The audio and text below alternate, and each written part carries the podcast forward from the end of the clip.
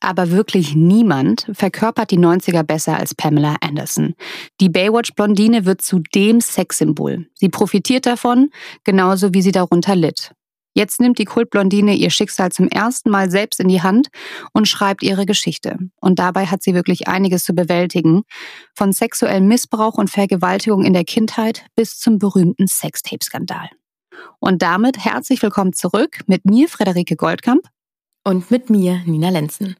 Ja, und Fredi und ich haben uns gedacht, es passt eigentlich wirklich perfekt in unser Podcast-Konzept. Pamela Anderson, ihre Geschichte. Sie ist die wohl unterschätzteste Person ja, der, der Welt, würde ich fast sagen. Also jeder, wie Friedi schon sagte, stempelt sie ab und hat direkt ein Bild irgendwie im Kopf. Und ähm, ich glaube, das äh, war für sie auch der Grund, warum sie diese Doku mitproduziert hat. Also die wurde ja von ihrem ältesten Sohn Brandon produziert und ähm, sie hat da alles mit für gegeben, also sowohl Tagebücher als auch alte Videos und hat ein aktuelles Interview gegeben. Aber sie hat auch selbst noch ein Buch geschrieben und all das kam jetzt zeitgleich raus. Und wir haben ein aktuelles Interview von Pamela und ihrem Sohn Brandon am roten Teppich. Das war für die Premiere am 30.01. von der Netflix-Doku. Und da sagt der Sohn über seine Tochter, meine Mutter wurde immer missverstanden. Es ist meine Aufgabe als ältester Sohn, meine Mutter zu verteidigen. Sie wurde unfair behandelt, ihr ganzes Leben lang. Ich übernehme jetzt die Kontrolle, um der Welt zu zeigen, wer sie wirklich ist. Und dann sagt Pamela daraufhin, jeder hat nur einen kleinen Teil von mir gesehen. Hier ist mein Archiv. Ihr habt vollen Zugang zu meinem Leben. Und da haben wir uns gedacht, es passt einfach so perfekt. Wir können darüber reden, weil es gibt in dieser Geschichte so unendlich viele dunkle Geheimnisse. Und wir werden das jetzt einfach mal peu à peu, angefangen bei ihrer Kindheit, ein bisschen aufrollen. Und diese Folge führt uns zunächst in eine kanadische Kleinstadt, Ladysmith, der Ort von Pamela Andersons Kindheit. Hierhin ist sie nämlich zurückgekehrt, um sich um ihre Eltern zu kümmern und um sich über ihre Gefühle klar zu werden, ihr Leben aufzuarbeiten und sich mit ihrem Lebensweg auseinanderzusetzen. Und sie sagt selber, ich war ein Wrack. Ich kehrte in Einzelteile nach Hause zurück. Da war so viel Zorn. Ich fühlte mich wie ein Vulkan, aus dem diese Wut bricht. Sie verkaufte also ihre Villa in Malibu und zog nach Ladysmith in der Vancouver Bay. Sie renovierte das Haus ihrer Großeltern und zog ein. Und vor allem fing sie an, ihre alten Sachen zu durchforsten. Und sie fand Tagebücher, Briefe, Home-Videos, richtig, richtig viele Home-Videos. Also sie muss alles gefilmt und alles aufgeschrieben haben in ihrem Leben, was auch ein bisschen, ja, ist verrückt. Aber vielleicht führt er ja auch Tagebuch und kennt, kennt das Gefühl, alles runterzuschreiben zu müssen, alles festhalten zu müssen. Aber ich fand schon krass, wie detailliert das war. Also das ja. muss ich direkt mal sagen. Ich ja, als ich das gesehen habe, habe ich gedacht, ich mache das nicht. Muss ich das jetzt vielleicht auch machen? Ähm, ja, also schon, schon crazy irgendwie. Ja, sie hatte, sagt sie auch selber, sie hatte auch mal so einen Hang zur Dramatik und zu diesem Erzählen. Und sie hatte halt immer dieses Bedürfnis, ihr Leben runterzuschreiben. Und das ist natürlich jetzt, äh, sie in Handy, ne, weil sie fing halt an, ihre Memoiren zu schreiben. Und das war kurz vor Corona. Und während der Pandemie hat sie dann sozusagen sich zu Hause hingesetzt und hat geschrieben. Und sie sagt selber, das war Teil ihres Heilungsprozesses ähm, und ein Teil, ein anderer Teil davon war, sich natürlich auch von Männern fernzuhalten. Sie war nämlich, bevor sie nach Vancouver gegangen ist, kam sie aus Marseille. Da hat sie gelebt und ähm, war mit dem Fußball Adil Rami zusammen. Und wie sich aber leider herausstellte, war der nicht nur extrem eifersüchtig, sondern wurde auch regelmäßig handgreiflich ihr gegenüber und hatte sogar noch eine Frau und Kinder, von denen sie nichts gewusst haben soll. Und dazu habe ich eine krasse Geschichte. Gut, dass ja, du das gerade sagst, darf ich. Und zwar war ich vor ein paar Jahren in Cannes bei einem Dreh ähm, mit einem anderen Protagonisten in einer anderen Location und da war dann abends eine Party und plötzlich sah ich diesen Fußballspieler da aufkreuzen und dachte mir nur so, oh mein Gott, ich muss mit dem reden. Der, das war nämlich ganz kurz nach der nach der Trennung und dass sie eben diese diese Vorwürfe öffentlich gemacht hat und eben gesagt hat, der hat mich irgendwie handgreiflich angegriffen und war nicht gut zu mir und dann habe ich die Veranstalterin dieser Party, musste ja dann immer fragen, wenn das so, wenn die Leute da privat sind und so, dann musste dich natürlich absichern. Und die war direkt so, nein, auf gar keinen Fall, keine Interviews, keine Interviews. Und nicht so, na ja, aber das sind ja aktuelle Schlagzeilen. Vielleicht will er sich irgendwie dazu äußern. Wenn du den fragst, dann musst du sofort mit der Kamera das äh, Gebäude und das Grundstück verlassen. Also da war direkt klar. Und er hat mich dann gesehen und hat gesehen, dass ich mit einem Kamerateam da war und hat sich direkt so zur Seite gedreht und mich immer ignoriert, wenn ich irgendwie da nur an dem, an der Gruppe von den Leuten vorbei gegangen bin. Und er stand da auch mit einer anderen Frau, einer deutlich jüngeren im Arm. Also ich glaube, ähm, nur mal um meine persönliche Meinung, was ich da so miterlebt habe, äh, ein, einfließen zu lassen. Ähm, das war schon krass damals. Und er wusste ganz genau, dass da die Leute irgendwie Interesse an dieser Geschichte haben. Ja, klar. Und, und, und er hat, er hat auch übrigens dann auch selber ein Buch geschrieben, um äh, Pamela Anderson zu deformieren, so nach dem Motto, ähm, sie, sie hätte da nur Lügen erfunden und um ihm zu schaden. Sagt aber in dem Buch selber, dass er so ein richtiger Playboy war. Er meinte, er hat morgens bis 6 Uhr auf irgendwelchen Partys Weiber, ge, Weiber flachgelegt und immer unterschiedlich und die ganzen Frauen haben sich wohl um ihn gerissen. Aber Pamela wäre nie fremdgegangen. Mhm. Und Pamela ist wohl dann zu seiner Frau gegangen, mit, der hat nämlich Zwillinge und die seht ihr auch auf Instagram. Also war nur wohl offensichtlich, äh, also offiziell nicht mehr mit der Frau zusammen. Und die Frau war wohl auch schockiert, als Pamela zu ihr gegangen ist, weil sie meinte, ach krass, ich wusste gar nicht, dass er eine Doppelbeziehung führt. Und da habe ich mir oh, gedacht, das ist Bullshit, weil die ganze Welt hat mitbekommen, dass Adil Rami und Pamela Anderson zusammen sind. Wieso sollte denn seine Frau es nicht mitbekommen haben? Weißt du, was ich meine? Das stimmt. Ja. So, ja, das hat die safe mitbekommen. Naja, gut. Auf jeden Fall, Pamela hat nichts von der Frau und den Kindern gewusst. Und als sie es rausfand, muss sie ähm, am Boden zerstört gewesen sein und hat dann die Flucht ergriffen und ist dann halt nach Kanada gezogen. Und die groben Umrisse von ihrem Leben kennt wahrscheinlich jeder oder zumindest jeder, der einen Fernseher oder Internetanschluss hat. Also Baywatch haben damals 1,1 Milliarden Menschen wöchentlich gesehen. Das ist irre. Das ist Wahnsinn. Ja, und das sogar weltweit, ne? Also das ja, wurde ja. ja dann auf Mandarin übersetzt, auf jede Sprache. Das war ein, ein Kassenschlager par excellence. Also besser geht's gar nicht. Ja, und äh, ich habe also ich habe Baywatch auch gerne geguckt, obwohl ich habe es letztens noch mal angefangen tatsächlich. Es ist ja so witzig, so wie, wie schlecht das ist, wie viele Slow Motions es einfach nur gibt. Es besteht einfach nur aus Slow Motions, aber irgendwie ist es auch so richtig für Sonntags. Also irgendwie ist es auch ganz cool. Und ja gut, Pamela Anderson sieht halt natürlich Wahnsinn Granate, meiner Meinung nach. Ähm, genau, also Baywatch wurde in 148 Ländern ausgespielt und äh, Pamela hat den Weltrekord in den meisten Playboy-Covern, und zwar 14 Stück. Und viele sagen jetzt vielleicht auch den Weltrekord im schlechtesten Männergeschmack, wobei ich das ein bisschen hart finde. Aber ihre Ehen mit Tommy Lee, Kid Rock und Pokerspieler Rick Salomon waren auch irgendwie auf jede Art so ein, ein komplettes Desaster. Obwohl ich Tommy Lee ausklammern würde. Und wenn ihr die Folge zu Ende gehört habt, ähm, dann wisst ihr vielleicht auch warum.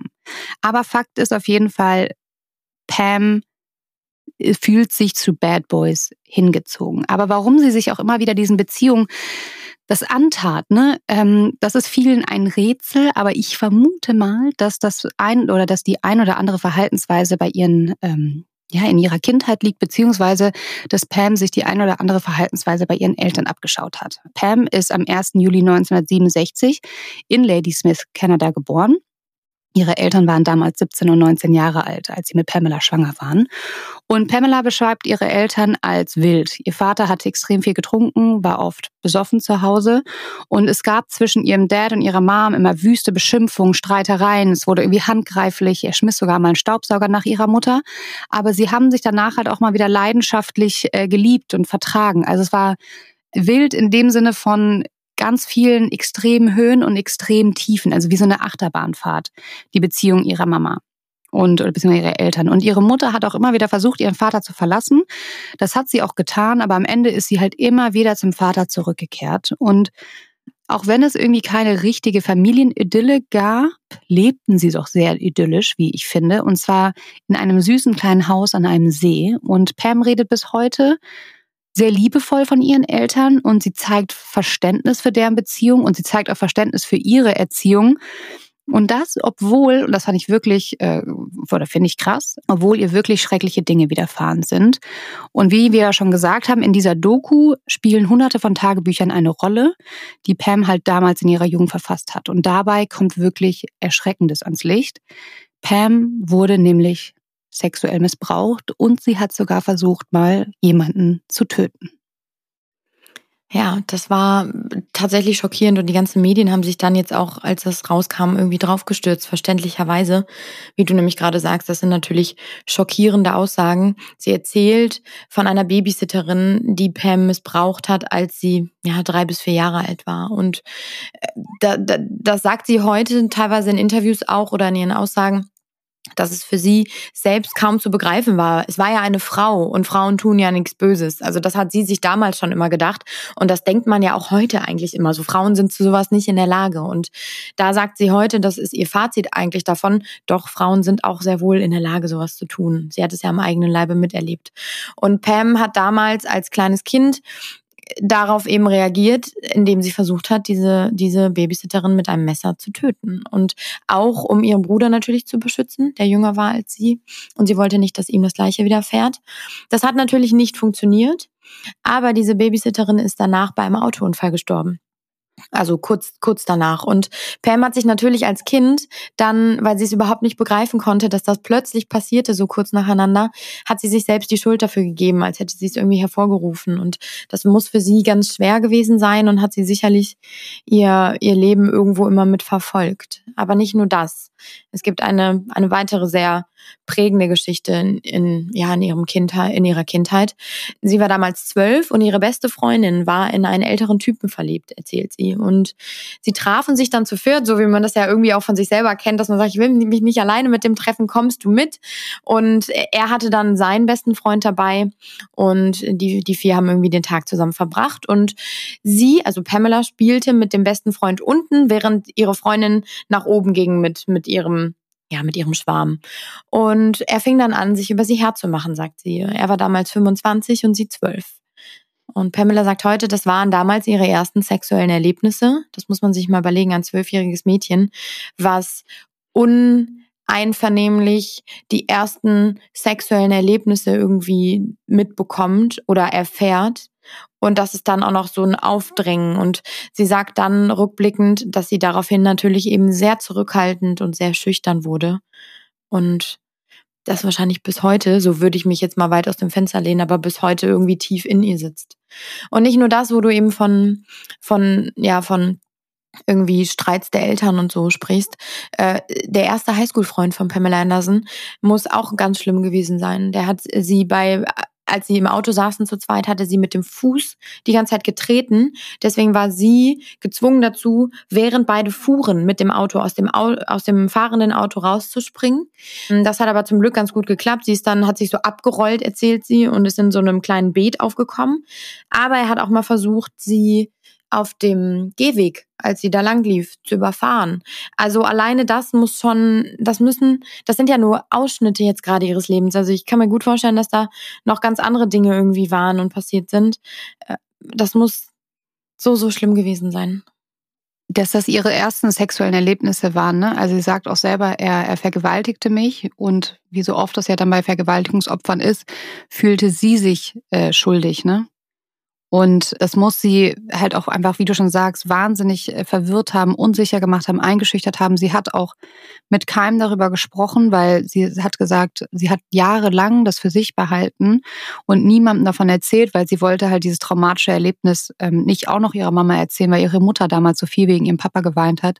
Und sie wollte ihr nicht noch einen Grund geben zu weinen. Und dann hat sie nämlich auch angefangen, diese Tagebücher zu schreiben. Ne? Also das war für sie eine Flucht ähm, und, und eine Therapie wahrscheinlich. Ja, um, um, diese, um dieses Trauma zu überwinden. Und sie ist immer in ihre eigene kleine Welt geflüchtet und sie schreibt oder sie beschreibt es, als hätte sie früher in der Kindheit häufig ihren Körper verlassen und sich mhm. in ihrer, in, in, ihr und dann in eine eigene kleine ähm, Welt geschwebt. Und sie wollte halt immer nur weg und äh, weg von der Insel, auf der sie aufwuchs, verständlicherweise. Und genau, und da haben die Tagebücher ihr halt extrem geholfen, das Erlebte zu verarbeiten. Und wir kommen auch gleich noch dazu, was passiert ist, als sie von der Insel weggegangen ist. Aber ich will auch noch mal kurz auf das äh, Kindermädchen zurückkommen, weil ich finde, also sie sagte, er sagte selber, ich versuchte sie mit einem Messer zu töten, wobei ich finde, wir müssen das mal kurz einordnen. Ne? Also Pamela war ein junges kleines Kind und das, man muss sich das jetzt auch vorstellen, es war einfach ein verzweifelter ein verzweifelter Akt, ne? dass sie dann wahrscheinlich, als dann irgendwie die Babysitterin vielleicht mal an ihren Bruder gegangen ist, dann mit Messer auf sie zu und sie angeschrien hat und äh, ihr gesagt hat, ich wünsche mir halt, dass du stirbst. Also das war jetzt kein, keine geplante Messerattacke, nur um das nochmal. Und deswegen auch vorhin, als ich gesagt habe, versucht sie zu töten, ist das natürlich auch äh, überspitzt gesagt. Und was ich aber verstehen kann bei Pamela, dass Pamela hat ja auch so einen leicht esoterischen Hauch ihr Leben lang und dass, dass, dass sie gesagt hat, ich wünsche mir, dass du stirbst zur, zur Nanny und dass sie halt, ich glaube, es war einen Tag später, bei einem Autounfall tatsächlich stirbt. Ich, ey, da denkt auch ein kleines Mädchen, natürlich denkt ein kleines Mädchen, ich habe sie tot. Ich würde das heute noch denken. Ich würde ja. heute noch denken, oh Gott, irgendwie Karma und ja. ich habe das irgendwie hervorgerufen. Ja. Also das finde ich auch absolut nachvollziehbar. Und, und voll. Und jetzt überleg mal, dieses kleine Mädchen denkt, ach du Scheiße, was mhm. habe ich getan? Und sie konnte es einfach keinem erzählen. Und sie war sich einfach sicher, dass sie für diesen Tod verantwortlich ist. Und ich, äh, oh Gott, ich habe so einen mini kleinen Vergleich aus dem Privatleben. Und zwar habe ich mal meinem Vater gesagt, wenn du so weitermachst, dann hast du irgendwann einen Herzinfarkt. Ne? Und kurz darauf hatte er einen. Und ich nur so, ach du Scheiße. Mhm. Jetzt habe ich das heraufbeschwört, weißt du, weil ich es mhm. ausgesprochen mhm. habe, weil ich dieses diese schlimme Angst ausgesprochen habe und dann ist es auch noch eingetreten, habe ich mir und ich meine, da war ich keine, da brauchte ich keine Babysitterin, da war ich Mitte 20 und habe mir ja. die Schuld gegeben und habe da zwei Jahre lang habe ich mich nicht getraut, das zu sagen, bis meine Mutter irgendwann meinte, Friedi, was ist denn los mit dir? Und ich ge gesagt habe, ich gebe mir die Schuld dafür, weil ich das ne, gedacht habe. Und dann, wenn man das mal übersetzt, wie das ein, ein halbwegs erwachsenen Menschen belasten kann, wie das äh, auf ein Kind, wie traumatisierend das mhm. auf ein Kind äh, wirken muss, auf so ein kleines äh, Seelchen, sage ich mal. Und ähm, genau, das hat mich, muss ich sagen, das hat mich sehr, sehr traurig gemacht, als ich das über Pamela erfahren habe. Das habe ich überhaupt nicht gewusst über sie. Also, dass sie auch da ähm, mit zwölf äh, von den älteren Typen vergewaltigt worden ist. Was ich auch das echt das allerletzte finde. Ich meine, ich weiß nicht, wie es dir ging, Nina, aber bei mir war es schon so mit 14, dass mich auch ältere Typen angebaggert haben. Und die waren so schon auch 18, 19. Ja. Furchtbar. Ja, aber ja, vor allem, ich meine, er war ja mehr als doppelt so alt. Das, das kommt ja auch noch hinzu. Ne? Er war ja jetzt nicht irgendwie gerade volljährig geworden, sondern er war 25. Also da bist du doch eigentlich ähm, ja. so weit im Kopf, dass du weißt, sowas macht man eigentlich nicht. Und das ist ein zwölfjähriges Mädchen. Das ist ja noch nicht mal ein Teenager gewesen zu dem Zeitpunkt. Sie war ein junges Mädchen wahrscheinlich noch nicht mehr ihre Periode zu dem Zeitpunkt. Ne? Und das ist so, also generell ist diese Situation schlimm, das möchte ich jetzt gar nicht aufs Alter irgendwie zurückmünzen, aber mhm. die, dieser Kontrast ist da nochmal sehr, sehr groß, finde ich. Einfach ein doppelt so alter, junger Mann. Und dann hast du so ein kleines Mädchen da irgendwie, was sich nichts dabei denkt und mit dem irgendwie spielt, weil sie denkt, meine beste Freundin ist da gerade irgendwie mit, mit, mit ihrem Schwarm zusammen und tut eigentlich nur was Gutes, in Anführungsstrichen. Und, und das wird so ausgenutzt. Also das ist schon,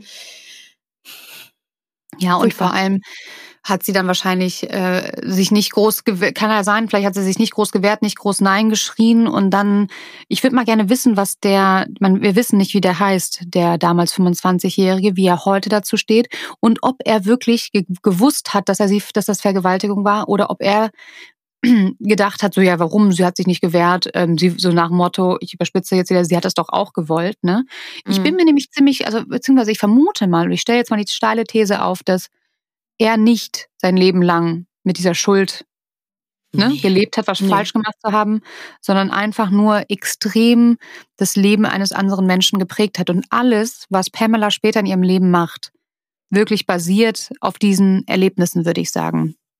Wie ich ja schon gesagt habe, durch diese, diese Traumata wollte sie einfach nur weg und sie wollte weg von dieser Insel und das hat sie auch geschafft. Also nach dem Schulabschluss ging sie nach Vancouver, runter von der Insel und aufs Festland und dort hat sie jemanden kennengelernt. Sie zog dort ein und stellte dann fest, dass er sie betrog. Und er, sie sagt dann so ein ganz witziges Zitat in der Doku, wenn du nach Hause kommst und siehst, wie, sein, wie dein Freund den Penis im Waschbecken wäscht, dann weißt du, dass er dir fremd geht. Also hat auch da wieder keine guten Erfahrungen gemacht. Aber es dauert nicht lange, da wird sie entdeckt. 1986. Und wisst ihr wie? Das finde ich mega krass. Bei mhm. einem Footballspiel hat die Kamera zufällig, ihr kennt das doch, äh, in Amerika, da gibt es auch mal diese Kiss-Cams und dann wird ja, in Deutschland ja eigentlich auch, da wird ja immer aufs Publikum gezoomt. Ne?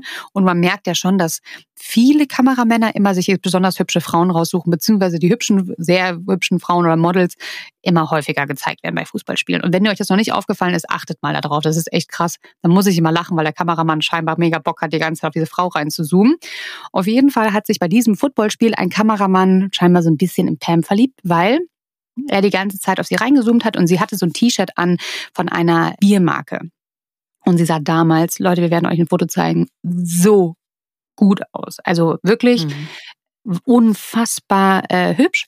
Und sie wurde halt auf der Tribüne gezeigt und danach, daraufhin, ist die Biermarke halt auf Pam zugegangen, hat gesagt, wir müssen mit ihr einen Werbespot machen. Dann hat sie diesen Werbespot gemacht und tatsächlich kurz danach rief der Playboy an und hat gesagt, wir wollen dich auf dem Cover von der Oktoberausgabe 1989. Und sie sollte nach LA geflogen werden, doch äh, Pamela ist ja Kanadierin, also durfte sie gar nicht in der USA arbeiten. Das hat sie dann am Flughafen gemerkt, weil sie nicht den Flieger besteigen durfte. Und das hat sie also gemacht. Sie ist in den Greyhound-Bus gestiegen und fuhr nach Seattle über die Grenze in der Hoffnung, halt nicht kontrolliert zu werden und flog dann von Seattle nach LA. Und dann ging es auch schon ab zur Playboy Mansion. Also das war wirklich ihr erster Berührungspunkt in LA war die Playboy Mansion. Und über die Playboy Mansion haben wir natürlich auch schon eine Dark Secrets Folge gemacht. Über Hugh Hefner und über seine dunklen Geheimnisse. Also hört da gerne mal rein. Wobei ich aber jetzt schon sagen muss, dass Pam immer den Hugh Hefner in Schutz genommen hat, ihr Leben lang bis heute und sagt, äh, dass, ähm, naja, sie bestätigt diese Vorwürfe nicht. Was nicht heißt, dass sie nicht stimmen. Und sie sagt aber auf jeden Fall, sie kam halt rein in diese Menschen und überall hingen Bilder von nackten Frauen, wunderschöne Frauen liefen da rum und sie war halt so richtig, ja, so starstruck, ne? Und dann waren halt diese krassen Partys und sie sagte, auf den Partys war eindeutig das Motto Sex, Drugs und Rock'n'Roll und sie traf auf einmal Menschen wie Sean Penn auf diesen Partys und überall waren halt diese reichen, schönen, halbnackten Menschen und sie fühlte sich halt mehr als durchschnittlich. Und ja, das Erste, was sie halt machen musste, als sie zum Playboy kam, ist Haare färben. Pam musste richtig, richtig blond werden. Und ähm, sie fühlte sich mehr als durchschnittlich, weil Pam, man glaubt es kaum, mochte als junges Mädchen ihren Körper nicht. Aber irgendwie ist das ja auch ein bisschen wieder zurückzuführen auf all die Erlebnisse ihrer Kindheit. Also sie hat nie wirklich gelernt oder mitbekommen, dass jemand sie vielleicht auch irgendwie schön fand oder akzeptiert hat, wie sie war, sondern ne, also der erste Freund, der sie irgendwie gewalttätig behandelt hat, dann diese diese Vergewaltigung und irgendwie kann ich mir schon vorstellen, da kommt jetzt mein psychologisches Laienwissen hervor, aber trotzdem kann ich mir vorstellen, dass das ja was mit dir, deinem Selbstbewusstsein und deinem Selbstwertgefühl natürlich macht. Und ja. das sagt sie auch, ne? Also sie, das hat sie auch im, in der Doku gesagt, dass sie aufgrund dieser Erlebnisse, sage ich mal, dass sie daraufhin schüchtern wurde und zurückhaltend und so hat sich das auch als junge Frau als junge Frau weitergetragen. Also sie hasste ihren Körper, sagt sie selber. Sie fand sich durchschnittlich neben all diesen anderen Frauen, diesen perfekten Körpern und irgendwann hat sie dann da auch mitbekommen, dass diese perfekte Körper hm, auch nicht natürlich sind. Also ihr wurde dann gesteckt, dass äh, dass diese Frauen alle irgendwie sich die Brüste haben vergrößern lassen, dass die da alle nachgeholfen haben und dann ging das bei ihr natürlich dann irgendwie auch los. Also sie konnte es am Anfang kaum glauben und sie war ja auch irgendwie so dieses unschuldige Mädchen von einer kleinen Insel und kommt auf einmal in diese komplett andere Welt. Das muss natürlich so überwältigend gewesen sein und so überfordernd auch. Und klar, dass man sich dann so ein bisschen an die Tipps und Ratschläge von anderen irgendwie hält. Und wie du gerade sagst, also ich meine, ich musste sehr lachen, weil sie hat selber erzählt, dass sie damals so ein Blond-Spray benutzt hat. Und das hat natürlich, ich kenne das, ich habe das vorher auch gemacht. Ich hatte gelbe Haare und die sind alle abgebrochen. Und ähm, bei ihr war es so ähnlich. Sie beschreibt ihre Haarfarbe wie die eines Briefumschlages. Und das passte natürlich überhaupt nicht in dieses glamouröse, perfekt blondierte Bild eines Playmates. Und dann begann eigentlich die Umwandlung zur Pamela Anderson, die wir auch heute noch kennen. Ne? Ich kann aber auch verstehen, dass sie ihren Körper gehasst hat, weil das sagen auch viele Vergewaltigungsopfer. Du fängst an, den Körper zu hassen, weil. Du machst ihn verantwortlich dafür irgendwie. Genau, ne? weil du ihn verantwortlich dafür machst, was dir passiert ist. Ja. Also fängst du an, ihn zu hassen und äh, dich unsicher in seinem Körper zu fühlen. Und was ich total spannend fand, war ja, ich meine, du denkst dir so, okay, wie passt das denn zusammen? Jemand, der sich unsicher im Körper ist und seinen Körper hasst und nicht schön findet, wie kann die Person denn, also so ging es mir, so sich so, so glänzen, nackt vor der Kamera und halt somit damit so erfolgreich werden. Und hier kommt jetzt was, was ich echt spannend fand. Sie hat nämlich gesagt, dass ihre Angst und ihre Unsicherheit sie total gelähmt hat aber nach dem ersten Fotoschuss sich halt etwas geändert hat. Und sie hatte das Gefühl, sich, dass sich etwas von ihr lösen würde. Also mit jedem Klick viel Ballast von ihr ab. Und sie meinte, am Anfang war sie noch äh, schüchtern bei den Fotoshootings und am Ende der Woche konnte sie gar nicht mehr genug davon bekommen, nackt durch die Gegend zu rennen und Fotos von sich machen zu lassen, weil sie gesagt hat, sie hat sich äh, zum ersten Mal in ihrem Leben frei gefühlt. Es war wie so ein Tor zu einer neuen Welt und es war für sie ein Mittel, ihre Sexualität wieder zurückzugewinnen, also wieder Kontrolle darüber zu bekommen, was mit ihrem Körper passiert. Und ich finde, das sagen ja total viele Frauen, die sich im Playboy ablichten lassen. Ne? Also man, man fragt sich ja auch, wenn jetzt prominente Frauen irgendwie im Playboy sind, so so ein bisschen, ähm, ja, ich habe am Anfang immer gedacht, so, na, hast du es jetzt irgendwie, warum hast du es denn jetzt noch nötig, dich irgendwie nackt zu zeigen? Also schon so ein bisschen negativ gedacht. Und dann haben ja mal viele gesagt, so, nee, nee, das ist für uns ein Zeichen von Selbstbewusstsein, davon, äh, von Selbstliebe auch ganz oft, seinen Körper zu lieben, so wie er ist, und halt äh, wieder so ein bisschen Kontrolle darüber zurückzugewinnen. Ich finde, man merkt Pamela das auch an. Also es gibt so alte Videoaufnahmen und ähm, das wird alles in der Doku auch gezeigt, so die, die ersten Shootings. Und du siehst ihr am Anfang die Unsicherheit so ein bisschen noch ins Gesicht geschrieben an und plötzlich mhm. entfaltet sie sich so sehr und wird zu einer selbstbewussten jungen Frau. Und das ist eigentlich total schön zu sehen, dass das etwas mit ihr gemacht hat. Und wie du sagst, sie sagt ja selber, dass sie, dass dieses Playboy-Shooting das Tor zu einer anderen Welt für sie war. Und sie war plötzlich frei und befreit und nicht mehr voller Sorgen und Komplexe. Und das ist natürlich für so eine junge Frau, die so schlimme Sachen in ihrem Leben schon erfahren hat, natürlich unfassbar schön. Ja, und total. Und ihre Karriere ging ja dann auch so richtig los und vor allem, da muss man jetzt ein bisschen lachen, die Karriere ihrer Brüste, weil, und das finde ich echt fast, das finde ich unverschämt, in fast jedem Interview, und das ist, wurde sie halt nach ihren Brüsten gefragt. Sind sie gemacht? Sind sie echt? Und sie war halt immer so ein bisschen so ehrlich und so naiv und hat tatsächlich daran geantwortet. Aber ich frage mich halt tatsächlich, was ist denn daran so fucking interessant und wie krass ich finde, es gibt halt einfach Grenzen, die nicht überschritten werden dürfen. Und ich finde, man sollte Frauen so etwas nicht fragen dürfen. Vor allem nicht in, in irgendwelchen Talkshows. Dann sitzen da ältere Männer und ältere reden, weiße Männer, ja.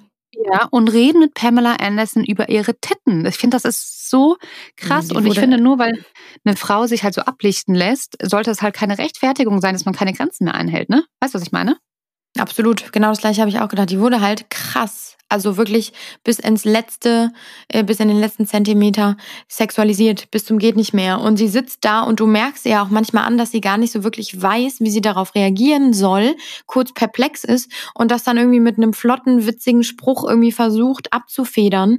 Aber letzten Endes muss man natürlich auch sagen, es waren die 90er, es war eine komplett andere Zeit, die heute gar nicht mehr, das wäre heute gar nicht mehr möglich. Also es würde einen weltweiten Skandal wahrscheinlich auslösen, wenn irgendwie ein Moderator eine junge Frau auf, auf ihre Brüste irgendwie anspricht. Zu Kim Kardashian hingeht und sagt, na, ist dein Arsch eigentlich, äh, also echt? echt? Die das haben sie wahrscheinlich ja. auch gemacht, aber Unglaublich. Aber es ist so andere Zeit natürlich. Ich will das gar nicht entschuldigen dadurch oder damit, aber äh, das erklärt natürlich so ein bisschen, wie das damals einfach gehandhabt wurde. Und dann, und das ist eigentlich auch das größte Problem und das, was ihr Sohn natürlich auch in diesem Interview, was ich anfangs zitiert habe, gesagt hat, dass seine Mutter immer unterschätzt wurde. Und äh, natürlich hatte die ganze Welt plötzlich von diesem wunderschönen, blonden, vollbusigen Mädchen ein Bild vor Augen. Und das war halt das der Sexbombe. Und darauf haben sie halt alle reduziert. Und sie wollte eigentlich nur was Bedeutungsvolles machen. Also das war ja definitiv nicht ihr Ziel, ein, Sex, ein Sexsymbol zu sein. Ähm, sie wollte ja eher eine ernstzunehmende Schauspielerin werden. Und das war 1991 sind wir jetzt ungefähr. Und 1992 kam sie zu Baywatch. CJ wurde geboren. Wir haben gerade schon gesagt, Baywatch wurde zur erfolgreichsten Serie der ganzen Welt. Aber ich muss jetzt aber auch sagen, das finde ich jetzt ein bisschen sehr naiv. Ne? Ich will ernstzunehmende Schauspielerin werden und gehe zu Baywatch und tanze da in einem halbnackten roten Badeanzug auf dem, auf dem Strand rum. Und wenn ihr The Baywatch mal gesehen habt, ihr kennt die ganzen Zeitlupen. Sie mega heiß in dem roten Anzug und die Brüste, wie sie einfach nur so hoch und runter schwappen. Und äh, sie wird natürlich zum internationalen Superstar und die Folgen mit CJ, also mit Pam, sind auch die beliebtesten Baywatch-Folgen aller Zeiten. Aber natürlich ist sie halt dadurch einfach ja noch mehr Sexsymbol und ihre Brüste sind natürlich noch mehr Thema und weiterhin Thema. Wobei ich sie halt immer so unfassbar sympathisch dabei fand. Also ich fand sie auch früher als Kind, ich fand sie nie unsympathisch. Ich fand irgendwie, das war mal, Pam war diese unfassbar sexy Frau, aber mit dieser krass kindlichen Art. Mhm, so unbedarft. So ja, ganz. genau.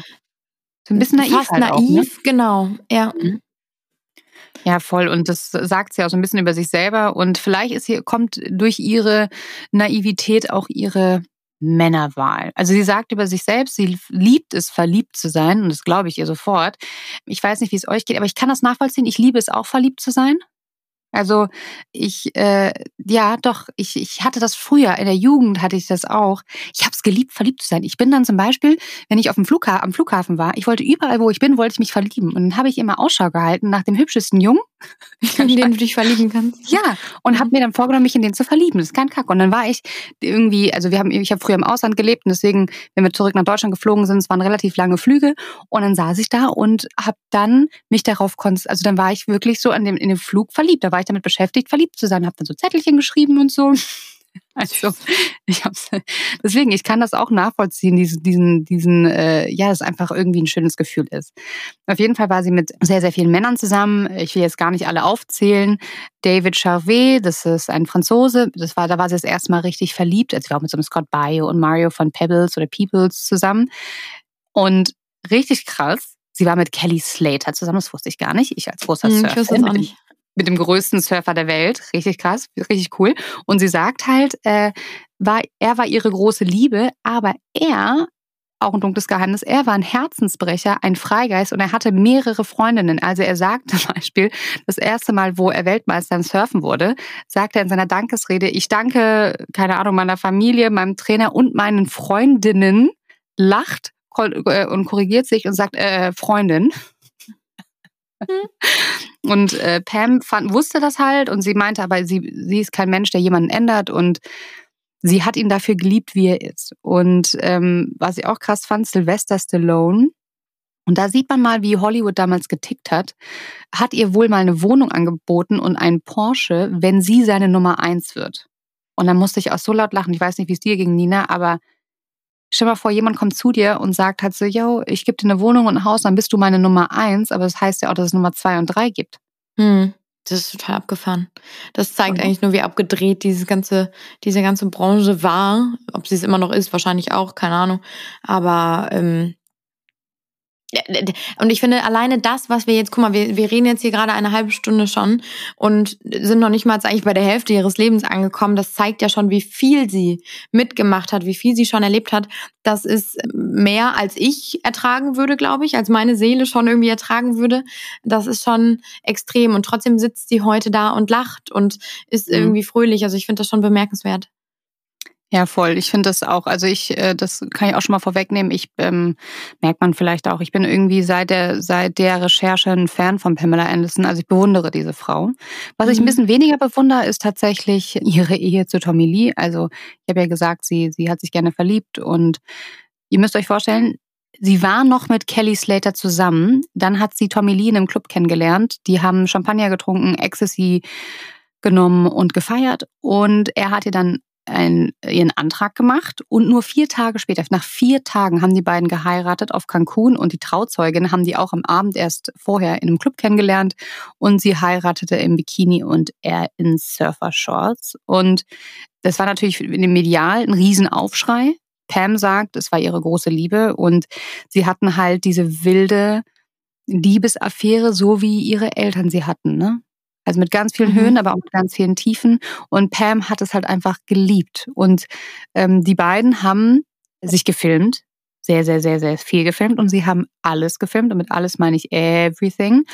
Und ja, so entstand auch das legendäre Sextape. Wollen wir jetzt Und da kommen wir Sextape eigentlich, ja, und das Ja, ist eigentlich so der größte Knackpunkt in dem Leben, würde ich fast sagen. Weil das wusste ich auch gar nicht, ich wusste gar nicht mehr genau, wie es passiert ist damals, aber dieses Sextape wurde eben geklaut. Also tatsächlich hatten die Bauarbeiter bei sich am Haus und das war ähm, zu der Zeit, wo auch 1996 rum der älteste Sohn Brandon geboren wurde. Also das heißt, sie hatten gerade ein Kind bekommen, ähm, nachdem sie nachdem sie eh schon sehr unglücklich war, weil sie eine Fehlgeburt hatte. Sie hat jeden Tag gedreht, parallel Baywatch und Barb Wire, so einen anderen Film, der dann auch noch floppte. Also es lief alles eh schon nicht so wirklich rund, sag ich mal. Und dann kam eben die, die Erkenntnis, oh Mist, unser Safe im, im Haus der ist leer. Also das Sextape oder alle unsere Videos sind nicht mehr da. Und sie vermuten halt bis heute, dass das die Bauarbeiter irgendwie mitgenommen haben, die an, an dem Haus gearbeitet haben und aber auch schon länger zu dem Zeitpunkt dann, als sie es erfahren haben, wieder weg waren. Und es kam, wie es kommen musste, dass das Video eben an die Öffentlichkeit kam. Also sie bekamen das erst nach Hause wieder geschickt, wie so ein Erpresservideo. Da war einmal dann eben das, die, die, ähm, ja, von dem Sex der beiden, zwischen den beiden und aber auch diverse Nacktszenen, die sie im Urlaub gefilmt haben und so. Also es war äh, ja doch sehr pikantes Material. Und äh, dann ging es an die Öffentlichkeit und es war überall. Und man muss sich überlegen, das war eine Zeit, in der es noch kein Internet gab. Also da ging es dann langsam los. Und das hat es natürlich nur noch schlimmer gemacht. Es gab aber kein Instagram, also es gab nicht all das, was es heute gibt. Ich will gar nicht dran denken, was passiert, wenn wenn sowas heute an die Öffentlichkeit gerät. Wahrscheinlich nochmal ein viel größeres Ausmaß. Aber das hat sie natürlich zerstört irgendwo, weil sie wurden von der Presse belagert. Sie waren auf einmal natürlich das Ziel Nummer eins für Paparazzi. Äh, sie wussten nicht, wie sie damit umgehen sollen. Sie hatten gerade den Sohn bekommen und waren einfach immer in Belagerung. Jetzt kommen wir wieder zu diesem diesem, dem Einfluss auch der Presse in dem Moment. Ne? Also das spielt ja so oft eine Rolle in all unseren Geschichten. Und das beschreibt sie eben als wirklich sehr ja, erdrückend und sehr, sehr besorgniserregend, weil die dann vor der ha Haustür irgendwie ein Auto stand, die haben in Bäumen gehangen und versucht, irgendwie Fotos von den beiden zu machen. Es gab dann auch mal einen Angriff auf einen Paparazzi, der neben den hergefahren ist und versucht hat, Fotos zu machen. Also die zwei, du hast ihn richtig angemerkt, dass die eben völlig traumatisiert schon wieder fast davon waren. Und dann kam es so weit, dass sie 1997 vor Gericht gezogen sind und eben ihr Recht auf Privatsphäre geltend machen wollten. Und da, so erzählt Pam, und das fand ich richtig schlimm, das wusste ich gar nicht, dass als sie den Gerichtsraum äh, betreten hatte, all die Männer im Saal Nacktbilder von ihr hochhielten und die Richter eigentlich ja nur sagten, Sie sei doch im Playboy gewesen, was denn ihr Problem wäre. Man hätte sie doch schon ganz oft nackt gesehen. Und auch hier wird sie wieder einfach nur sexualisiert. Sie wird abgestempelt, so nach dem Motto und so salopp gesagt, du zeigst dich doch gerne nackt, also bist du hier irgendwie selbst schuld und stell dich doch nicht so an. Es ist, ist ja nichts passiert, was wir nicht schon irgendwie gesehen hätten. Und sie beschreibt diese Anhörung, die tagelang gingen und sie musste tagelang aussagen, beschreibt sie als sehr brutal und dazu kommt, dass sie währenddessen schwanger war. Und das war auch am Ende dann der Wendepunkt so ein bisschen, weil sie so Angst hatte um ihr ungeborenes Kind in ihrem Körper, dass sie eben den Streit beigelegt haben und die Anklage zurückgezogen haben. Und da das natürlich dann weiter im Umkehrschluss hieß, das Video darf weiter verbreitet werden, es darf weiter rumgehen. Und das waren dann eben die Anfänge vom Internet und dann hat es sich überall auf der Welt verbreitet. Jeder hat es gesehen, es war irgendwie auf diversen Plattformen zu sehen und ich finde das, aber das ist eigentlich nur zweitrangig, aber es zeigt auch schon wieder, wie abgedreht das alles ist. Die haben nie einen Cent von den ganzen Erlösen irgendwie gesehen oder bekommen, sie wurden nie um Erlaubnis gefragt. Und für sie, für die Frau, war es in dem Moment wieder, und das hat mich so wütend gemacht, eigentlich an dieser ganzen Geschichte, der Mann war der coole Bad Boy, irgendwie, ach Tommy Lee, der hat seine Frau irgendwie da äh, verführt. Und das haben wir jetzt alle gesehen. Und sie wurde als die größte Schlampe, die größte Hure irgendwie abgestempelt, dafür, dass sie sie eigentlich einfach nur Sex mit ihrem Ehemann hatte. Und das haben die gefilmt. Und ich verstehe nicht, was daran so schlimm ist. Also ich finde an einem Sextape ist äh, überhaupt nichts Schlimmes. Es ist ein privates äh, Video, was die privat machen, äh, finde ich, mein Gott, dann sollen sie sich doch filmen. Und vor allem, ich finde, ich wusste das nämlich auch nicht, dass das geklaut worden ist. Ich dachte auch, ich weiß nicht, wie ich gedacht habe, wie es an die Öffentlichkeit gekommen ist, aber dass sie haben es ab weggetan in einen Safe, die haben den Safe mhm. versteckt und dass das jemand mitnimmt, das ist so krass, das ist Diebstahl von privatem Eigentum und dass sie dann so abgestempelt worden ist mit, na, na ja, warum? Das ist doch öffentliches Interesse. Du bist eine Person der Öffentlichkeit, du warst nackt im Playboy, du darfst dich nicht wundern, finde ich. Ich finde das, ich fand das äh, schockierend und vor allem, wie erniedrigt muss man oder wie erniedrigt muss sie sich gefühlt haben. Ich meine, das Privateste und das Intimste wird geteilt und es soll halt nicht jeder sehen. Und das macht was mit einem. Und überlegt mal, ich weiß nicht, vielleicht habt ihr es mal euch, euch das mal passiert. Vielleicht habt ihr ja mal ein Nacktbild an die falsche Person geschickt. Einfach nur ein Snap, ein Foto von euch, wo man auch kein Gesicht oder sonst irgendwas sieht oder noch nicht mal komplett nackt, vielleicht eine Titte oder so. Und wisst ihr, also kennt ihr das Gefühl, wenn das jemand sieht, der es nicht sehen soll, das hat, da kriegt man doch da fühlt man sich doch so super entblößt und man schämt sich und man, man kriegt so, so richtige Bauchschmerzen davon, ne? Wenn man sich so richtig schämt. Das ist ja kein schönes Gefühl. Und jetzt stellt ihr euch mal vor, die ganze Welt blickt so auf dich herab und weiß ich nicht, das ist, ich finde, das ist, ich glaube, das ist, ich finde das, also dass sie eine Depression danach gefallen ist, ist einfach nur mehr als erklärbar. Ich weiß gar nicht, wie man sowas tatsächlich überstehen soll. Also das finde ich, ich meine, ich mache mir Gedanken darüber, oder ähm, wenn einer von euch sagt, oh, ich finde den Podcast scheiße, kriege ich schon einen Knoten im Bauch und beschäftige mich damit. Ja, und jetzt stell mal vor, die ganze Welt hackt auf dir rum, hat dich nackt gesehen, in Action gesehen, teilt das. Jeden, den du siehst auf der Straße, musst du davon ausgehen, dass er sich mal einen runtergeholt hat auf dieses Video ey, das ist, muss, ich krieg jetzt schon, ich krieg so ein, ich kann das gar nicht beschreiben, dieses Gefühl im Bauch, das ist wie so ein, so ein, so ein Knoten und Knoten. so ein Loch. Mhm. Da wird einem mhm. so richtig schlecht von. Also, und jetzt ähm, überleg mal, dass diese Frau das damals genau wahrscheinlich dieses Gefühl auch hatte und sie beschreibt es ja auch irgendwie als den Zerfall ihres Rufs. Damit ging es ja eigentlich los. Und dann, Jahre später, muss sie sich damit wieder auseinandersetzen, als nämlich eine Gruppe weißer, erfolgreicher Männer in der Schauspielwelt sich überlegt haben, sie machen aus diesem Sextape eine Serie, nämlich Pam und Tommy, so heißt die. Und da wurde das alles wieder zum Thema. Es wurde alles wieder aufgerollt. Äh, in der Rolle ist Lily James, also eigentlich eine ganz süße ähm, erfolgreiche Schauspielerin. Und Pam sagt selber, dass sie sie eingeladen hat zu, zu der Premiere des, des Films, damit Lilly einmal sieht, wer die Person Pamela Anderson wirklich ist. Und das ist eben wieder dieses so, sie wird einfach nur abgestempelt und unterschätzt schon vorher, aber dann mhm. aufgrund dieses Sextapes noch viel, viel mehr. Und das muss so erniedrigend sein, das Jahre später nochmal durchmachen zu müssen. Und wieder sind da mhm. Menschen, die sich auf Kosten ihrer Seele einfach die Taschen voll machen wollen. Und auch hier, ja. sie wurde wieder nicht gefragt, äh, um Erlaubnis gebeten keiner hat sie zur Rate gezogen und sie nennt die Produzenten dieser Serie selber Arschlöcher, die sich eigentlich noch bei ihr entschuldigen müssen. Also du merkst so richtig, dass, dass es alles wieder hochkommt und das tut einem so weh, mitzuerleben, dass diese Frau durch diesen Albtraum schon mal gehen musste und plötzlich sind da wieder welche, die irgendwie, und dann wurde diese Serie auch noch für zehn Emmys nominiert und ist auch noch so mhm. erfolgreich und lenkt im Prinzip all die Aufmerksamkeit wieder nur auf diese Geschichte und ja. nicht auf ihre anderen Erfolge, die sie irgendwie parallel dann zu verzeichnen Zeichnen hatte. Und ja, und alles, was sie versucht hat, danach auch sich aufzubauen, ne? genau. ne? um davon halt wegzukommen. Und sie sagt, ähm, dass beim ersten Mal und beim zweiten Mal hat es sich angefühlt wie eine Vergewaltigung. Sie hat sich seelisch vergewaltigt gefühlt von der Öffentlichkeit und es hat jedes Mal ihr Kindheitstrauma hervorgeholt. Also es hat einfach alles, alles, was sie versucht hat zu vergessen, zu verstecken, alles, wovor sie geflohen ist, ist immer wieder aufgekommen. Und ich finde, dass äh, dass man dieser Frau keine Ruhe gibt, einfach mal zu heilen. Ich meine, sie ist schon auf eine Insel geflohen in der Vancouver Bay, wo äh, sie, weißt du, wo, also die ist ja schon geflohen und dass man diese Frau nicht einfach in Ruhe lassen kann, um einfach ähm, ja über ihr Leben hinwegzukommen, sag ich mal, oder beziehungsweise das alles aufzuarbeiten, weil sie sagt auch in der Doku, dass sie nie jemanden so geliebt hat wie Tommy Lee, wie ihren ersten Mann das war ihre große Liebe. Aber auch bei Tommy hat sie, ähm, also oberflächlich gesehen war die Beziehung für Pamela perfekt. Sie war wild und sie war berauschend und die beiden waren verliebt und aber trotzdem gab es auch extrem viele Red Flags, also Warnsignale, die Pam ignoriert hat. Weil Tommy war nämlich ein extrem, ja, ich sag, Tommy war ein extrem eifersüchtiger Typ und äh, Pam fand es niedlich am Anfang und äh, dachte am Anfang, das muss Liebe sein, aber ähm, das war es ja nicht, ne? So, jetzt Nina. Nee. ist gut.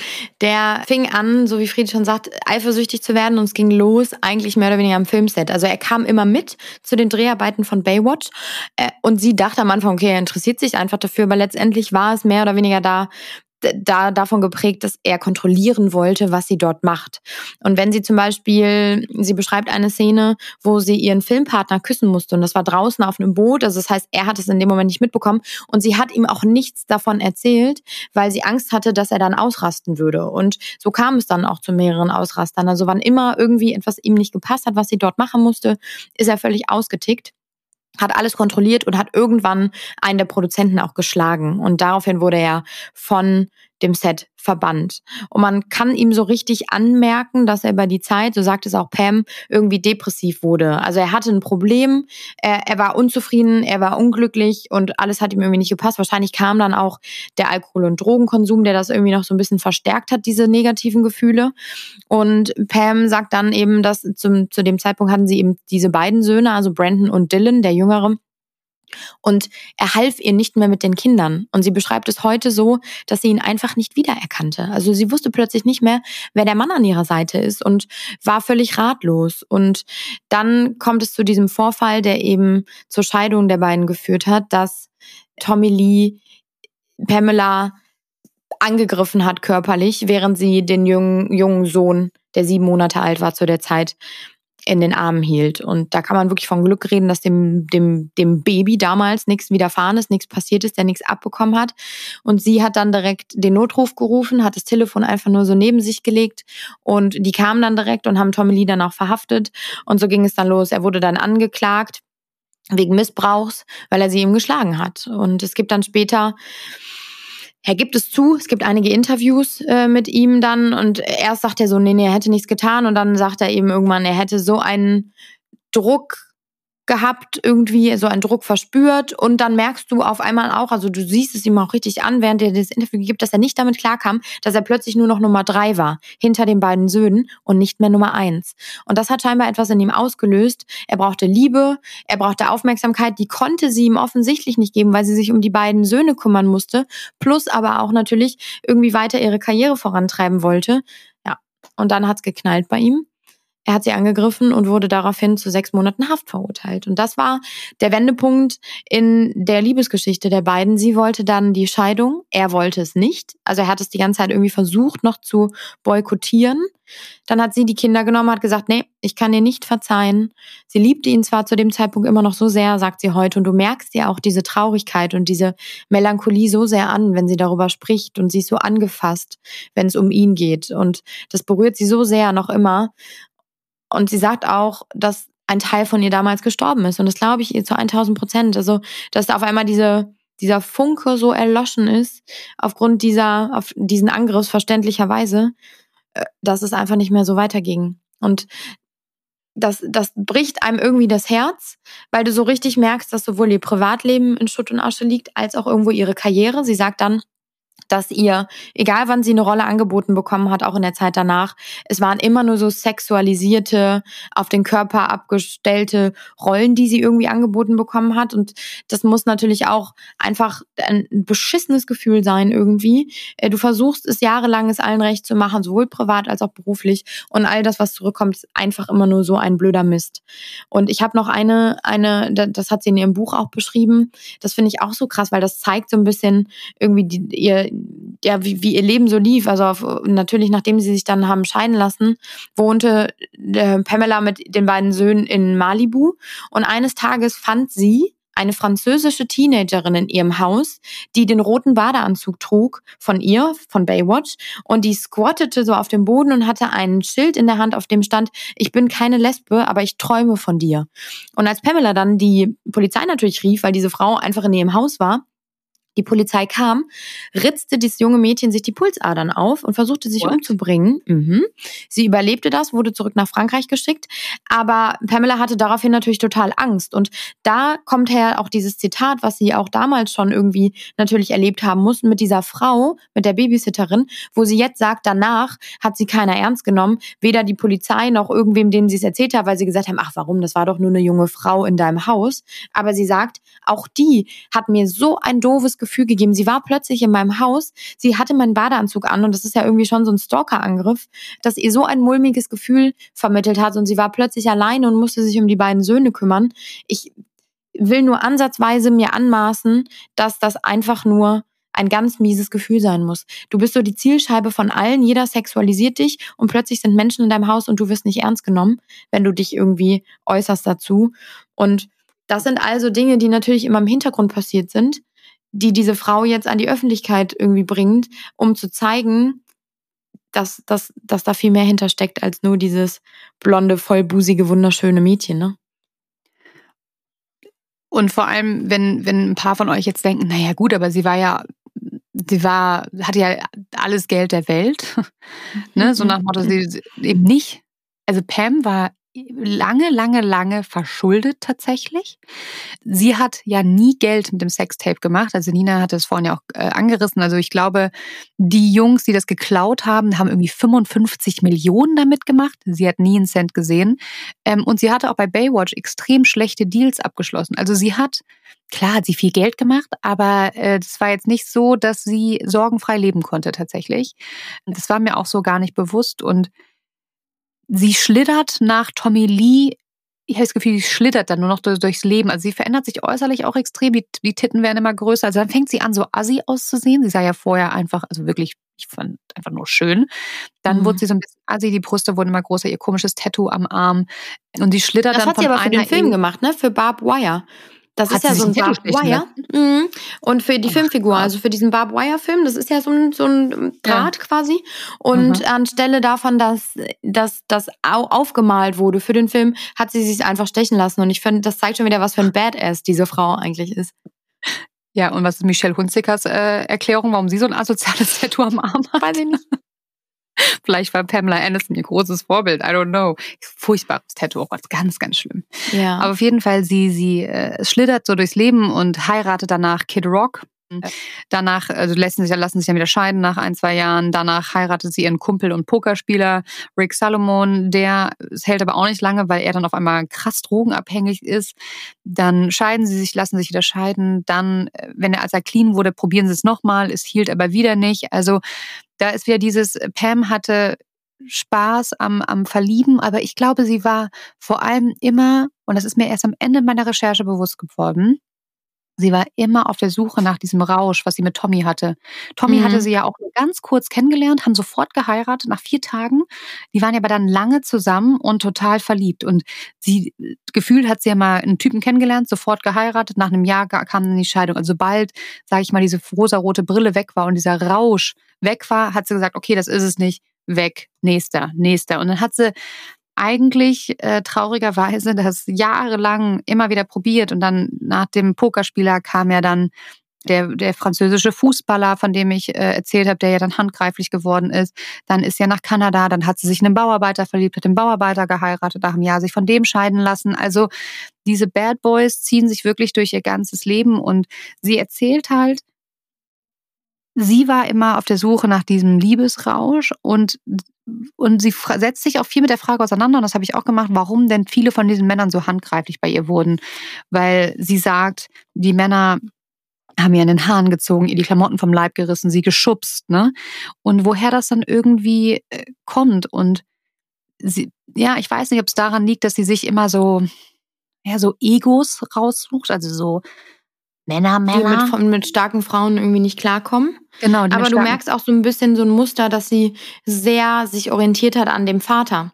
An, an, an der Art und Weise, wie der Vater war. Das ist ja oft so ein Phänomen, dass Frauen sich öfters Männer suchen, die dem Vater ähnlich sind. Und so ist es bei ihr tatsächlich auch, finde ich. Mhm. Dass sie immer so ein bisschen so einen Hang dazu hatte, Männer zu daten oder sich in Männer zu verlieben, die Ähnlichkeit mit ihrem Vater hatten. Ja, und jetzt mal eine ganz private Nina, Frage, Nina.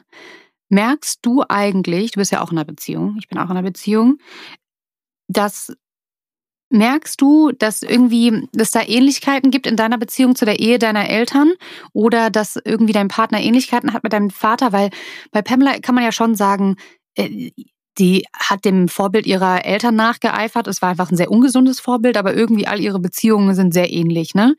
Wie ist das denn bei dir? Merkst du, dass die Ehe deiner Eltern dich, dich auch irgendwie in deiner Beziehung beeinflusst?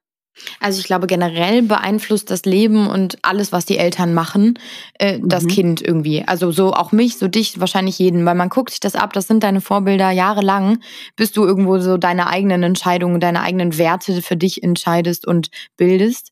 Aber das prägt dich natürlich so sehr und klar. Also ich merke ganz oft in meinem Partner so Ähnlichkeiten zu meinem Papa, aber mhm. nur äh, teilweise, nicht komplett, immer nur so ein bisschen, dass ich denke, ach krass, ja doch, irgendwie schon so ein bisschen, ob ich das jetzt gut finde oder nicht, lass ich jetzt mal dahingestellt. Aber ähm, man kann das schon, meine Schwester sagt das auch im Übrigen, also man merkt es schon, ich glaube, bei dir ist es auch so. Ähm, mhm. Das ist ja oft irgendwie, das ist ja nichts Seltenes, Wahrscheinlich geht es euch allen Hörerinnen da draußen, wenn ihr das jetzt gerade hört, auch ähnlich. Mm, ja, die Eltern prägen einen halt sehr. Und das kann natürlich, also zum Glück, toi, toi, toi, kann gut gehen, aber es kann natürlich mhm. auch total in die Hose gehen. Also, mhm. und so merkst du es ja auch jetzt, finde ich, irgendwie bei Pamela, dass sie dass sie so eine intakte Beziehung eigentlich vorgelebt bekommen hat. Das Krasse finde ich, dass die Eltern damals sich ja so die Köpfe eingeschlagen haben, heute wieder zusammen sind. Also die haben sich ja wieder irgendwie so gefunden. Mm. Ja, aber für sie, es hat sie mehr oder weniger, glaube ich, einfach gebrochen. Und ich finde, und das hat mich so traurig gemacht, ich hatte Tränen in den Augen, dass Pamela am Ende der Doku sagt, ich bin lieber alleine, als nicht mit dem Vater meiner Kinder zusammen zu sein es sei unmöglich mit jemand anderem, aber es geht mit ihm auch nicht und es sei wie eine Bestrafung. Also das sagt sie und das macht ein, das tut mir so unglaublich weh, wenn ich das höre, weil du ihr so richtig anmerkst, dass sie weiß, es geht nicht, aber anders geht es halt eben auch nicht. Ich muss auch sagen, das war auch ein Moment, da musste ich auch irgendwie schlucken, vor allem, weil du ja auch gerade sagtest, die Eltern haben sich ja dann zusammengerauft und sind heute, heute glücklich. Also die haben sich durch ihre, die haben zueinander gehalten und ich glaube, Pam kann sich nicht verzeihen, dass sie gegangen ist, obwohl Tommy ja gesagt hat, er will nicht, dass sie geht, ne? Ähm, aber natürlich ist sie ja aus komplett den richtigen Gründen gegangen. Das sei jetzt mal dahingestellt. Aber wenn ihre, ich glaube, wenn ihre Eltern auch jetzt geschieden wären und nicht glücklich verheiratet noch, dann würde Pam das anders sehen. Aber dadurch, dass ihre Eltern sozusagen ihr das vorleben, wie es sein kann, dann trotz so einer wilden Anfangsphase glücklich alt zu werden, ist das für sie halt immer wie so ein, äh, so ein Stich ins Herz. Und ähm, ich finde es Wahnsinn, wie sehr die Beziehung unserer Eltern uns beeinflusst, bewusst oder auch unbewusst und gar nicht unbedingt vielleicht auch nicht mit dem Charakter des Partners, aber auch so äh, deren Beziehungskonstrukte. Also alles, das hab ich, ist mir nämlich letztens aufgefallen, alles, was man ja nicht kennt, macht da mehr Angst. Also ich heirate ja jetzt und ich will eigentlich nicht die, die, die, das Modell meiner Eltern leben, Ne, meine Mutter ist zu Hause geblieben. Das möchte ich eigentlich gar nicht. Aber trotzdem, weil ich es ja nicht anders kenne, macht es mir total Angst, es anders zu machen. Weil, mhm. wisst ihr, was ich meine? Mhm. Das ist ja total bescheuert. Du denkst so, das willst du ja eigentlich nicht. Aber, oh Gott, Stefan, du machst es anders. Oh Gott, wie funktioniert das denn dann? Weißt du, das mhm. ist so, mhm. ich glaube, es ist manchmal, es kann so schwierig sein, sich davon zu lösen, von den Mustern der Eltern. Und ich glaube, das passiert in jungen Jahren so vieles und auch unbewusst. Das kriegen wir gar nicht so richtig mit. Und irgendwann denken wir so, ach krass, das ist, wenn man sich mal, wenn man das mal reflektiert, merkt man wirklich, wie sehr man davon ähm, beeinflusst wird eigentlich. Ja, ja total. Absolut. Also das ist und genau so genauso muss sie, also ne, wir wollten überhaupt nicht über irgendwie den Missbrauch oder all das, was ihr damals in jungen Jahren widerfahren ist, jetzt irgendwie drüber huschen. Also hoffentlich hat das nicht den Eindruck erweckt. Das hat natürlich auch ihr Leben unfassbar geprägt. Also all das, das, ne, das haben, sind wir auch eigentlich drauf eingegangen, dass sie ihr Körperbewusstsein sich plötzlich verändert hat, ihr Selbstbewusstsein war nicht mehr da, ihr Selbstwertgefühl. All das sind natürlich Auswirkungen gewesen, dass sie schon so früh auch den den Missbrauch des Vaters, der Mutter irgendwie, ne, dass er sie geschlagen hat, dass da irgendwie äh, Gewalt herrschte zwischen den beiden. Das hat ja was mit ihr gemacht, das hat etwas ausgelöst und wahrscheinlich auch die Wahl ihrer Männer beeinflusst. Ja, absolut. Bis heute, also ich würde sagen, Pamela Anderson ist eine gebrochene Frau. Ähm, die aber immer wieder weiß, wie sie aufsteht. Hm? Ja, das finde ich, ich finde das wirklich Wahnsinn. So faszinierend. Ich finde das wirklich, ähm, also ich habe einen großen Respekt. Diese Frau hat so viele Päckchen und Geheimnisse, die sie mit sich rumgetragen hat, ihr ganzes Leben lang. Und äh, das, wie die, wie die sich, wie so ein kleiner, wie so ein Stehaufmännchen, das finde ich wirklich Wahnsinn. Und vor allem ja auch gerade mit dem ähm, Trauma ihrer Kindheit, dass sie da ja jahrelang mit keinem drüber sprechen konnte. Mhm. Und was also dass, dass sie da ja nicht sich die Hilfe geholt hat, die sie ja dann braucht. Also das ist ähm, ja, und dass sie dann, das tut mir einfach so leid, sie weiß ja bis heute nicht, wer dieses Sextape hat, ne? Und dass ja dann in der Zeit, das hatte Nina vorhin ja schon gesagt, in der Zeit, wir sind jetzt wieder in der Corona-Zeit, wo sie sich hinsetzt und sagt, so, ich muss mich jetzt mit meinem Leben auseinandersetzen. Ich habe schon wieder eine beschissene Beziehung hinter mir mit diesem französischen Fußballer. Ähm, so kann das nicht weitergehen. Ich setze mich jetzt mal hin, ich sperre mich jetzt mal zwei Jahre lang weg um mein Leben aufzuarbeiten, dass genau in dem Moment, wie du sagst, diese Serie Pam und Tommy rauskommt. Und ich habe, oder ich habe mich ertappt, ich habe gedacht, also als Pam und Tommy rauskamen, habe ich überlegt, oh Gott, ich brauche mir ein Disney Plus Abo, weil ich will mir das unbedingt angucken und habe mir in dem Moment gar keine Gedanken darüber gemacht, dass was die es Frau, macht. Ne? Mhm. dass es ja tatsächlich einen Menschen gibt, der das erlebt hat, was das mit dieser Person macht. Man denkt ja immer, ach, das kriegen die Promis nicht mit oder keine Ahnung. Oder man, man, man macht diese Transferleistung nicht. Und als ich dann gesehen habe, wie sie erzählt, so, ja, ey, das hat mir wieder den Boden unter den Füßen weggerissen. Also alles, was sie sich mühsam aufgearbeitet hat, auch mit Hilfe, wie das dann wieder sozusagen zertrümmert worden ist. Und das hat Ja. mir wirklich das Herz zerrissen, weil ich mir dachte, was für ein Scheiß. Da muss man die ganze Scheiße noch ein zweites Mal durchmachen. Ja, das war so mein Feeling. Die Frau wollte ihr ganzes Leben lang einfach nur gesehen und respektiert werden und wurde ihr ganzes Leben lang für das Sexsymbol abgestempelt, wurde zwar vergöttert, aber auch gleichzeitig irgendwie auf sie herabgeschaut. Und ich hätte das nicht ausgehalten. Ich lese dir jetzt mal ein Zitat von ihr vor. Das beschreibt, glaube ich, ganz gut, wie, wie, wie sie in ihrem Leben mit so Dingen umgeht. Und ich finde, da können wir uns alle irgendwie eine Scheibe von abschneiden. Also sie sagt, auf Deutsch übersetzt, niemand kann mich mir wegnehmen. Ich werde immer okay sein, egal was passiert. Ich habe das schon öfters bewiesen. Ich weiß, dass ich mit nichts leben kann. Ich weiß, dass ich mit etwas leben kann. Ich kann in einer kleinen Wohnung leben. Ich kann in einem kleinen Anhänger leben. Ich kann in einer Villa leben, in einem Schloss. Mir geht es gut, wo ich gerade bin. Und das zeigt, finde ich, total, dass sie so ihren inneren Frieden gerade gefunden hat auf ihrer kleinen Insel äh, in Kanada, auf dem Grundstück, was damals ihrer Oma gehört hat, was sie jetzt äh, zurückgeholt hat. Und sie ist einfach ganz, ganz glücklich. Sie sagt auch selber, sie geht den Weg ihrer Kindheit eigentlich gerade. Also all diese, all diese Wege, die Bäume, den Boden, hat sie damals als Kind schon berührt und mitbekommen. Und das wieder, ja, das erlebt sie jetzt wieder so. Und sie findet, glaube ich, gerade ihren inneren Frieden. Sie findet wieder zurück zu sich. Und ich glaube, es ist unschwer zu erkennen, dass Friede und ich beide super Fans von dieser Frau sind. Lest das Buch, weil auch das, ich habe es auch noch nicht gelesen, nur in Zitaten, soll sehr, sehr gut sein, weil sie da auch nicht irgendwie die, die, die Meinung aufdrückt, sondern halt wirklich einfach nur die Fakten wiedergibt und den Leser dazu anhält, sich sein eigenes Bild zu machen, äh, um das schon mal vorwegzunehmen, so eine kleine Buchkritik. Aber diese Frau ist einfach in vielerlei Hinsicht ein Vorbild, könnte sie sein. Und wir sind große Fans. Wir finden das gut, wir finden es krass, was sie erlebt hat, wie sie ihr Leben gelebt hat. Aber dieses Zitat ist, beschreibt, glaube ich, sehr, sehr gut, wie sie weiter ihr Leben wird. Und sie lässt sich nicht unterkriegen, sie steht immer wieder auf. Und ich finde, das ist eigentlich ein ganz guter Schluss für unsere Folge über Pamela Anderson. Lasst uns gerne euer Feedback da. Wir sind, wir freuen uns über eure Meinung. Habt ihr die Doku gesehen? Habt ihr die vielleicht? Es gibt auch Kritik natürlich zu der Doku. Also das, das wenn man das mal googelt, ich habe es gegoogelt, weil ich dachte, okay, ich fand die Doku im Vergleich zu Harry und Meghan zum Beispiel super. Wollte dann aber wissen, ob es nur mir so geht oder auch anderen. Und ich habe auch viel Kritik gefunden, dass die Doku sehr ja, sehr einseitig ist, wenig journalistisch. Das muss man natürlich auch sehen. Also sie sagt sehr viele Sachen. Es wird wenig hinterfragt. Ihre Aussagen werden nicht wirklich überprüft. Aber egal. Ich finde, das ist irgendwie, man nimmt ihr das ab, man kauft es ihr ab, auch in dem Buch alles. Und vielleicht habt ihr da eine andere Meinung zu. Wenn ja, teilt sie super gerne mit uns. Lasst uns auf jeden Fall Nachrichten da oder Kommentare bei Instagram oder E-Mails. Wir kriegen auch manchmal E-Mails, über die freuen wir uns auch voll, wie ihr das seht. Wie ihr, wie ihr Pamela Anderson vielleicht auch damals mitbekommen habt. Also man muss natürlich fairerweise auch dazu sagen, während all dieser schlimmen Geschehnisse waren Friedi und ich ganz jung. Also wir haben das aktiv natürlich damals in den 90ern gar nicht mitbekommen. Aber vielleicht äh, ist der oder diejenige unter euch, die das damals schon aktiv äh, mitbekommen haben, wie ihr das damals erlebt habt. Da freuen wir uns drüber. Ich nehme mir das auch ab. also definitiv. Vor allem, weil sie halt nicht die ganze Zeit jemand anderen anklagt. Weißt du, sie redet Genau. halt hauptsächlich Ja. über sich und das, was sie sagt, also sie, sie geht ja auch nicht ins Detail mit, äh, mit Kid Rock zum Beispiel. Sie erzählt nur ganz kurz, die Ehe hat nicht gehalten.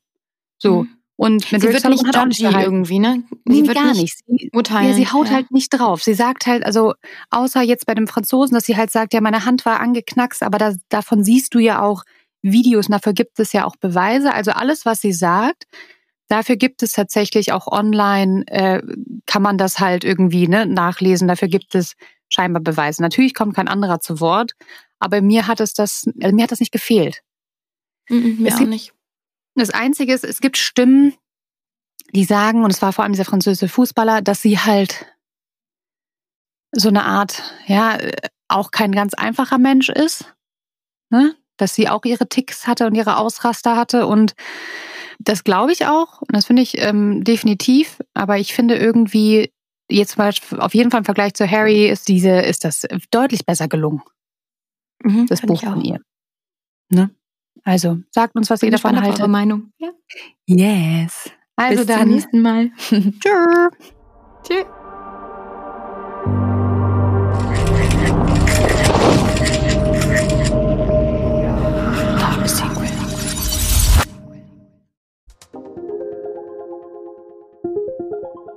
Dieser Podcast wurde produziert von der Podcastagentur an der Alster.